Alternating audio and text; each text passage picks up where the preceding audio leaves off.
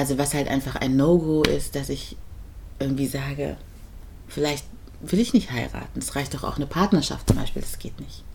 Das geht nicht. Ich muss heiraten und ich muss Kinder kriegen.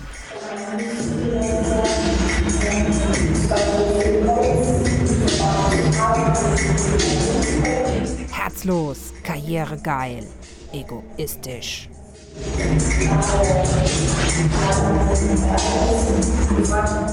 An Ursula von der Leyen kann man sehen, dass Frau Kinder haben und eine Karriere machen kann. Beides zusammen geht. Weder Karriere noch das Kind müssen leiden. Wie würden Sie entscheiden? Rabenmutter oder Supermama?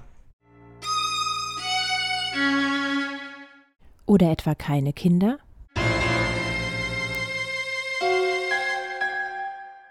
Mann, Haus, Kind, alles von vorgestern? Weibliche Lebensentwürfe im Sommer 2011.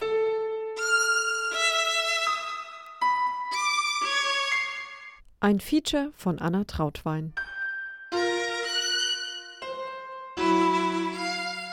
Ich bin 33 Jahre alt, ledig, kinderlos. Ich bin aufgewachsen mit der Idee, dass sich Frauen in meiner Generation emanzipiert haben, dass Heim und Herd passé sind, dass wir Karriere machen sollen und uns selbst verwirklichen. Ich habe viele Freundinnen, die Kinder haben. Diese Kinder haben auch Väter.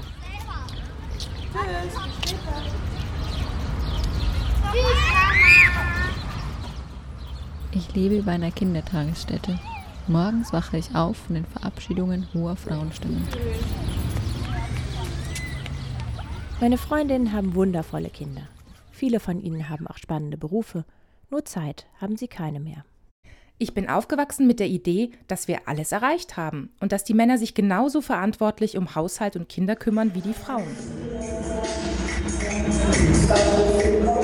Aus der Vorzeitfamilienstudie 2011. Wie schon vor drei Jahren berichten noch immer gut drei Viertel aller Mütter, dass sie bei der Familienarbeit alles oder das meiste selber leisten. Von den Vätern tragen nach eigenem Bekunden 67 Prozent den kleineren Teil und 7 Prozent kaum etwas, gar nichts zur Familienarbeit bei. Ein Sprecher des Statistischen Bundesamtes erklärte, dass die Väter in der Regel nur zwei Monate lang Elterngeld beziehen, die Mütter hingegen ein Jahr. Ich habe auch Männer in meinem Freundeskreis, die keine Kinder haben. Meistens ist das einfach so.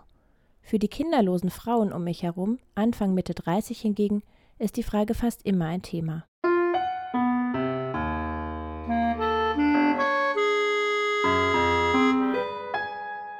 Will ich ein Kind? Will ich nicht? Was muss ich dafür aufgeben? Wer wird sich darum kümmern? Was erwarten meine Eltern? Alle anderen haben doch auch Kinder. Stimmt mit mir etwas nicht, wenn ich keine Sehnsucht danach habe? Muss ich als Frau nicht Kinder wollen? Bin ich egoistisch, wenn ich keine Kinder in die Welt setze? Oder bin ich egoistisch, wenn ich es tue? Ich will, ich will nicht. Ich will, ich will nicht. Will ich? Will ich nicht?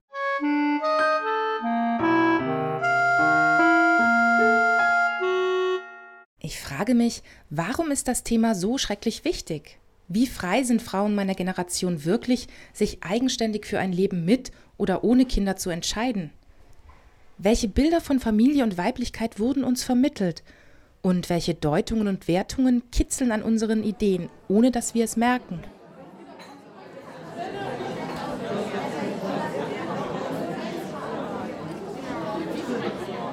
Meine Freundin Joycelyn hat auch keine Kinder. Dafür viele, die mitreden wollen. An einem sonnigen Tag im August sitzen wir im Café und sie erzählt ihre Geschichte.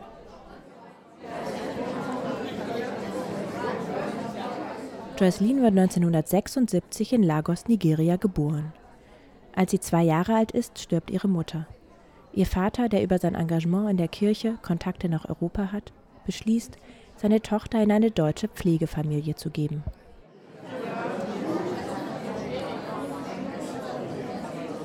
Und wie das so war, das weiß ich jetzt einfach nur aus Erzählungen. Also mein Vater ist ja mit äh, zu dieser Familie und hat mich da ähm, hingebracht, hatte auch den Nachmittag da und den Abend verbracht, hat mich dann ins Bett gebracht. Und dann ähm, war er halt, ist er halt weggefahren. Er war zwar schon noch in Kassel, aber äh, und hat auch jeden Tag angerufen, aber nicht mehr mit mir gesprochen und auch nicht mehr mich irgendwie gezeigt in irgendeiner Form, also sich mir gezeigt in der Form. Und dann war es wohl so, also er hat mich halt ins Bett gebracht, das war wohl alles wunderbar und dann bin ich halt irgendwann aufgewacht und dann war, war er halt weg. Und das weiß ich jetzt eben von Erzählungen meiner äh, Pflegemutter, dass sie halt gesagt hat, das wäre dann ganz schrecklich gewesen. Also dann bin ich halt aufgewacht und ähm, er war nicht da und dann habe ich geweint, geschrien, Theater gemacht sozusagen.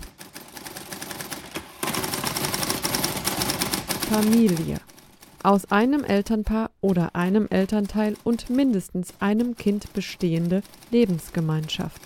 Beispiel: eine vierköpfige, große, intakte, kinderreiche Familie. Genau, und es war halt auch so, dass der ähm, zum Beispiel, also da waren auch Freunde von ihm mit in Deutschland, die ich auch kannte aus ähm, Lagos, Nigeria. Und die sind halt zum Beispiel vorbeigekommen, auch in den ersten Tagen. Und ähm, dann sagte meine Mutter, und die habe ich halt keines Blickes gewürdigt. Also, das war so wie, ihr habt mich verraten, meinte sie. Und das ist ganz interessant, weil das hat sich tatsächlich sehr, sehr lange durchgehalten, dass ich halt überhaupt keinen Kontakt mit schwarzen Menschen haben wollte und es auch völlig unverschämt fand, wenn die irgendwie mich begrüßt haben oder mit mir sprechen wollten oder so. Zugehörigkeit. Das Dazugehören, Verbundenheit, Mitgliedschaft. Beispiel die Zugehörigkeit zur Familie, zu einem Verein, einer Partei. Zweimal im Jahr kommt ihr Vater zu Besuch. Und dann äh, war das aber schon auch eine Zeit, dann so, das war während der Pubertät, wo ich ganz klar Probleme damit hatte. Also wo ich auch das nicht wollte, dass er kommt. Also da fand ich das irgendwie, ähm, da war ich schon auch so überfordert mit diesen zwei Welten und ähm, wenn wir dann irgendwie einkaufen waren zusammen, dann fand ich das irgendwie auch total befremdlich und ähm, ja, fand es, hatte auch, glaube ich, manchmal so Schamgefühle, so ähm, jetzt mit einem anderen schwarzen Menschen rumlaufen zu müssen, der jetzt auch noch mein Vater ist und das war so in der Phase, ja, es war so in der Phase, wo ich auch ähm, immer überlegt habe, Michael Jackson mal zu schreiben, ob der mich nicht adoptieren will, weil ich so gut nachvollziehen konnte, dass der sich so gebleicht hat. Anders. Andersartig, fremd, ungewohnt. Beispiel: anders aussehen, wirken, sein würde jetzt nicht unbedingt sagen, dass äh, die Tatsache, dass ich weiß sein wollte, war, weil ich halt aufgrund meiner Hautfarbe oft diskriminiert wurde. Ich glaube, das ist viel mehr mit dem, ich will nicht so anders sein, weil anders war man natürlich immer. Anpassung. Das sich einstellen auf jemanden, etwas, das sich einfügen, angleichen. Es war wirklich so dieses, ach, die Kleinen von Makarowskis, da war halt wichtig, dass ich gegrüßt habe, ne, wie man das in Dörfern ja auch so macht, ne, also dass man halt immer schön höflich ist. Und es war halt völlig klar, wenn ich nicht gegrüßt habe, dann wurde das halt meiner Mutter erzählt, weil das natürlich sofort aufgefallen war. Während meine Schwester ja viel schneller mal so durchgeflutscht ist, also so übersehen wurde oder so. Ja, es ist schon so immer dieses, ähm, immer eine Spur netter.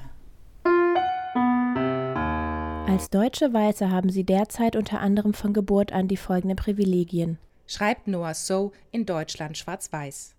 Nicht automatisch als fremd betrachtet zu werden? Sich benehmen zu können, als spiele ihre eigene ethnische Zugehörigkeit keine Rolle. Dass ihre Anwesenheit als normal und selbstverständlich betrachtet wird. In der Gesellschaft, in der sie sich bewegen, öffentlich anonym bleiben zu können, wenn sie wollen grundsätzlich ungehindert und unkontrolliert in die ganze Welt reisen zu können. Dann haben sie sich halt schon auch irgendwann gedacht, ja, mit dem deutschen Pass, das wäre halt schöner, weil ich ja auch immer, wenn ich mit denen in Urlaub fahren wollte oder so, ein Visum brauchte. Und an der Grenze das immer ein bisschen unentspannt war, wenn die Familie halt gereist ist und dann da ein kleines schwarzes Kind hinten saß. Ne? Also sprich, es war ziemlich klar, dass wir immer rausgewunken wurden. Und ähm, dann gab es auch so Sachen wie, dass ich äh, immer schön gesagt bekommen habe, ich soll mich schlafen stellen, äh, wenn wir so an Grenzen sind, damit es dann vielleicht irgendwie durchflutscht oder so.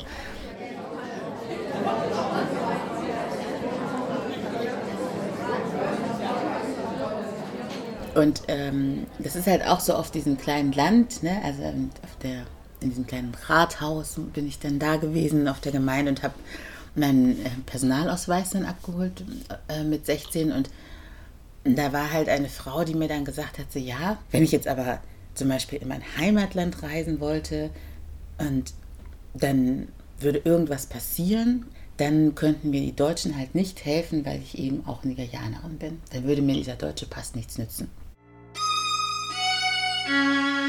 Wenn Sie nach Nigeria reisen und da passiert Ihnen was, dann wird Ihnen dieser deutsche Pass nichts nützen. www.konsularinfo.diplo.de Auswärtiges Amt Berlin. Konsularische Hilfen. Hilfen in Notsituationen nicht wenige Touristen geraten im Ausland unverschuldet in Notsituationen, in denen sie die Hilfe deutscher Auslandsvertretungen in Anspruch nehmen Dann wird müssen. Ihnen dieser deutsche Pass nichts nützen. Die Konsularbeamten der Auslandsvertretungen gewähren Deutschen im Ausland Rat und Nichts Beistand. nützen, nichts nützen, nichts nützen. Wenn sie Opfer eines Gewaltverbrechens wurden, erhalten sie von den Auslandsvertretungen unverzüglich jede möglich und entgegenkommende Hilfe Nigeria und reisen Unterstützung. Und da passiert Ihnen was, dann wird Ihnen dieser deutsche Pass nichts nützen. Das hat sich halt total eingebrannt in mein Hirn, weil ich dann natürlich so dachte, oh Gott, da ist Militärdiktatur und ich hatte ja jetzt auch keine genauen Vorstellungen, was es eigentlich bedeutet und dachte, dann bin ich da und dann passiert irgendwas und ich komme nie wieder aus dem Land raus und das ist doch überhaupt nicht mein Zuhause. Ich kenne das doch gar nicht. Und das war halt auch sowas, warum ich da überhaupt nicht angestrebt habe, mal irgendwie hinzureisen. Am Anfang war ich sehr im Widerstand, weil mein Umfeld mir immer so suggeriert hat, du musst es tun, du musst es tun, äh, du musst dann nach Afrika und deine Wurzeln kennenlernen. Wurzel. Etwas, worauf etwas als Ursprung, Ursache zurückzuführen ist. Dann weißt du viel mehr, wer du bist und das bringt dich so nach vorn und das tut dir so gut und ich fand es irgendwie ganz schrecklich und hätte denen auch am liebsten allen eine runtergehauen. Weil ich dachte, ja, ihr könnt es so leicht sagen, aber ich bin diejenige, die es halt machen muss. Und ähm, ja, dann mit 29, 30 war es aber irgendwie so, dass ich das ganz klar wollte. Wollte ich einfach. Nicht automatisch als fremd betrachtet zu werden. Nicht automatisch als fremd sich betrachtet zu können, werden. als spiele ihre eigene ethnische dass ihre Anwesenheit als normal Rolle. und selbstverständlich betrachtet in der wird. Gesellschaft, in der sie sich bewegen, Dass öffentlich ihre anonym Anwesenheit bleiben. als in der normal und Gesellschaft wollen sie selbstverständlich bewegen, betrachtet wird. öffentlich anonym bleiben zu können, wenn sie wollen.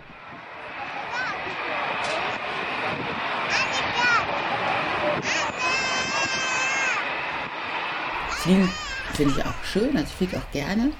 Und dann geht's ja erstmal, also bin ich erstmal nach Paris geflogen und dann musste ich halt umsteigen. Und äh, da war ich vielleicht auch einfach noch sehr müde und dann saß ich aber in der Maschine.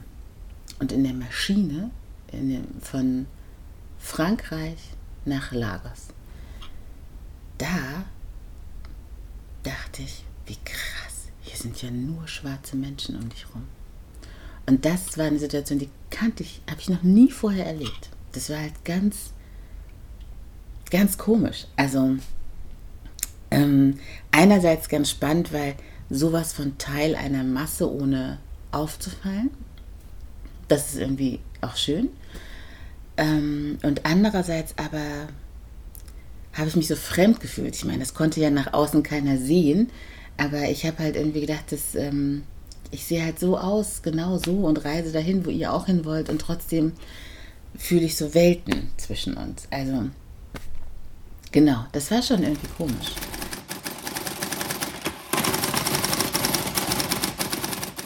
Zu Hause. Wohnung, in der jemand zu Hause ist und sich wohlfühlt. Heim. Beispiel: kein Zuhause haben, keine Wohnung, keine Familie haben, in der man geborgen ist.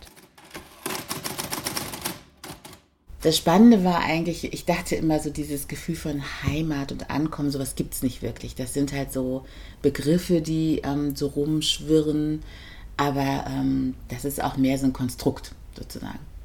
Und ich bin halt da reingekommen und habe da gesessen und das war so ein Gefühl von zu Hause und angekommen, obwohl ich da ja noch nie war. Und das fand ich irgendwie so verwirrend es, es war halt ganz schön auch, aber ich dachte, wie, wie kann das denn jetzt sein?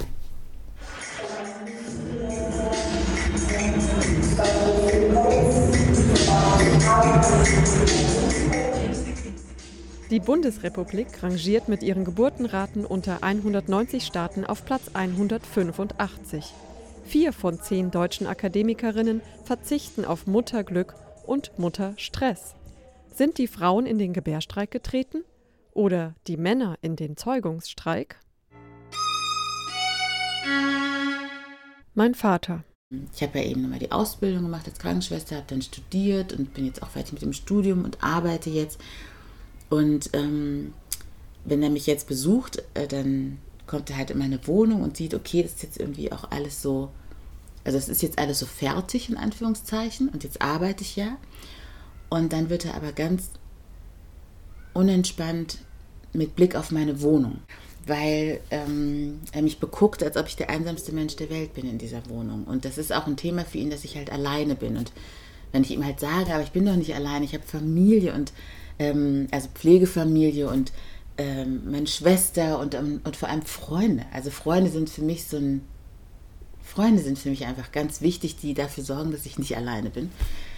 Äh, das zählt für ihn nicht. Freunde, das ist auch schön, dass ich Freunde habe, aber Freunde ersetzen keine Familie. Meine Freundinnen. Ich finde es ganz schwierig, an der Stelle zu gucken, was ich will, weil de facto ist es so, dass mein Freundeskreis in Kassel ähm, äh, oder auch in Münster und ähm, auch einige Kölner, die haben halt alle Familie. Also äh, das heißt, die sind relativ klassisch so mit ihrem Werdegang, dass man halt ähm, studiert, äh, dann gute Jobs hat, anschließend, also so mit Anfang 30 so die Kinder kriegt. Und jetzt sind wir ja so Anfang Mitte 30, das heißt, es kommen auch so die zweiten Kinder. Und ähm, das heißt, da bin ich schon auch eine Ausnahme. Und wenn ich mit denen zusammen bin, dann frage ich mich natürlich auch, ob ich das nicht auch irgendwie schön finde und ob ich nicht vielleicht auch Lust habe auf Familie. Und andererseits ist aber äh, Familie für mich was ganz Schwieriges. Also, weil ich das ja einfach, ich habe, ich meine, es wird wahrscheinlich jetzt jeder sagen, Familie nicht als selbstverständlich erlebt, sozusagen. Und für mich ist es eher mit ähm, was Schwerem besetzt. Mein Vater aus Lagos. Ich habe halt gesagt, ähm, du hier, wir leben hier halt. Also das ist völlig normal, wie ich hier lebe, dass ich alleine in dieser Wohnung lebe und dass ich auch mit 34 äh, noch nicht verheiratet bin. Das ist in Deutschland überhaupt nicht außergewöhnlich.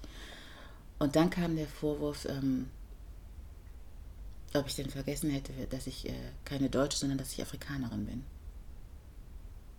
Und ob ich nicht stolz sei auf mein Land. Und dann habe ich halt gesagt, du, stolz auf Länder, also das ist was, was ich nicht nachvollziehen kann. Und dann war er eher angegriffen und beleidigt und hat gefragt, aber auf Deutschland bist du stolz. Und ich sagte, ich bin auf gar kein Land stolz. Ich bin stolz auf mich. Ja. Aber ich glaube nicht, dass ich sagen dürfte, ich bin eine Deutsche. Der Ehemann meiner Schwester. Von meiner Schwester, also meine Pflegeschwester, ja, der Ehemann, der sagt schon auch immer so, Mensch, äh, jetzt wird es aber auch mal Zeit, ich habe jetzt endlich mal wieder Lust äh, ähm, zu feiern und ich will endlich mal deine Hochzeit feiern. Das gibt es schon auch, aber davon kann ich mich ganz gut distanzieren eigentlich. Also das ist nicht so, dass mich das trifft. Mein Vater. Und dann kommen auch Sachen wie, ich soll nicht so wählerisch sein, ich soll nicht so anspruchsvoll sein, ein bisschen devoter, weil ich halt auch immer so viel diskutiere und es Männern dann auch dadurch schwer mache. Und ähm, er kann sich nicht vorstellen, dass es keinen Mann gibt, der sich für mich interessiert. Also sprich, liegt es an mir, weil ich ihm, ja, im Grunde genommen zu wählerisch bin. Meine Freunde. Und bei meinen Freunden ist es ganz klar, dass die völlig selbstverständlich davon ausgehen, dass es bei mir bald so sein wird das ist völlig unhinterfragt. Also man glaubt jetzt bei mir nicht, dass ich das nicht irgendwann haben werde, sondern man geht eher davon aus, dass ich jetzt gerade noch eine andere Phase auslebe, aber das kommt schon noch. So. Und ich glaube, wenn es nicht kommen wird, dann wird es auch für die besorgniserregend. Nigeria. Bei seinem letzten Besuch, dass er halt sagte, vielleicht sollte ich mir doch mal überlegen, ob ich nicht in Nigeria leben will, weil ähm, das wäre leichter für mich, also eine schöne, gut ausgebildete junge Frau hätte in Nigeria kein Problem, einen Mann zu finden. Deutschland.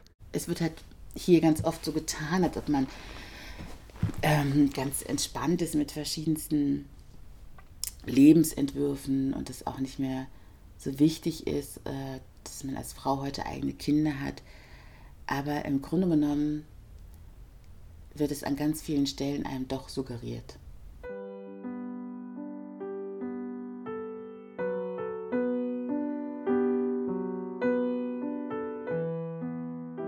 Also ich hatte irgendwie das Gefühl, der hat so wenig anerkannt, was ich mir jetzt gerade hier auch so erarbeitet habe. So wenig anerkannt. Dass das alles schön und gut, aber im Grunde genommen nichts wert ist, weil ich immer alleine da bin. Und zwar alleine im Sinne von ohne Familie.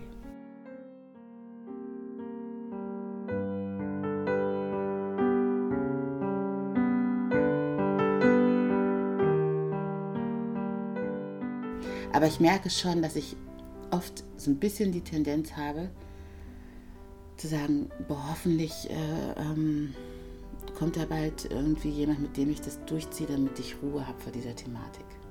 Und dann wünsche ich mir natürlich, dass es jemand ist, mit dem es auch funktioniert. Jetzt nicht der Traumprinz, mit dem ich bis an mein Lebensende glücklich in Zweisamkeit zusammen bin, sondern ähm, dass es ein Mensch ist, mit dem ich sagen kann, das wäre jetzt nicht die Katastrophe, wenn es passiert.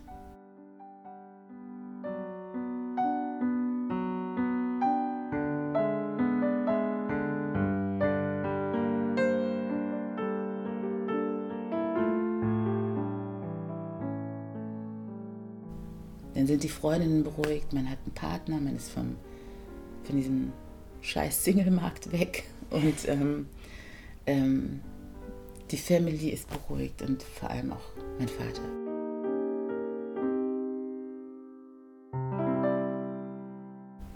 Dann sind sie alle so beruhigt und dann kann ich mich so ein bisschen auf das konzentrieren, was ich jetzt eigentlich wirklich will.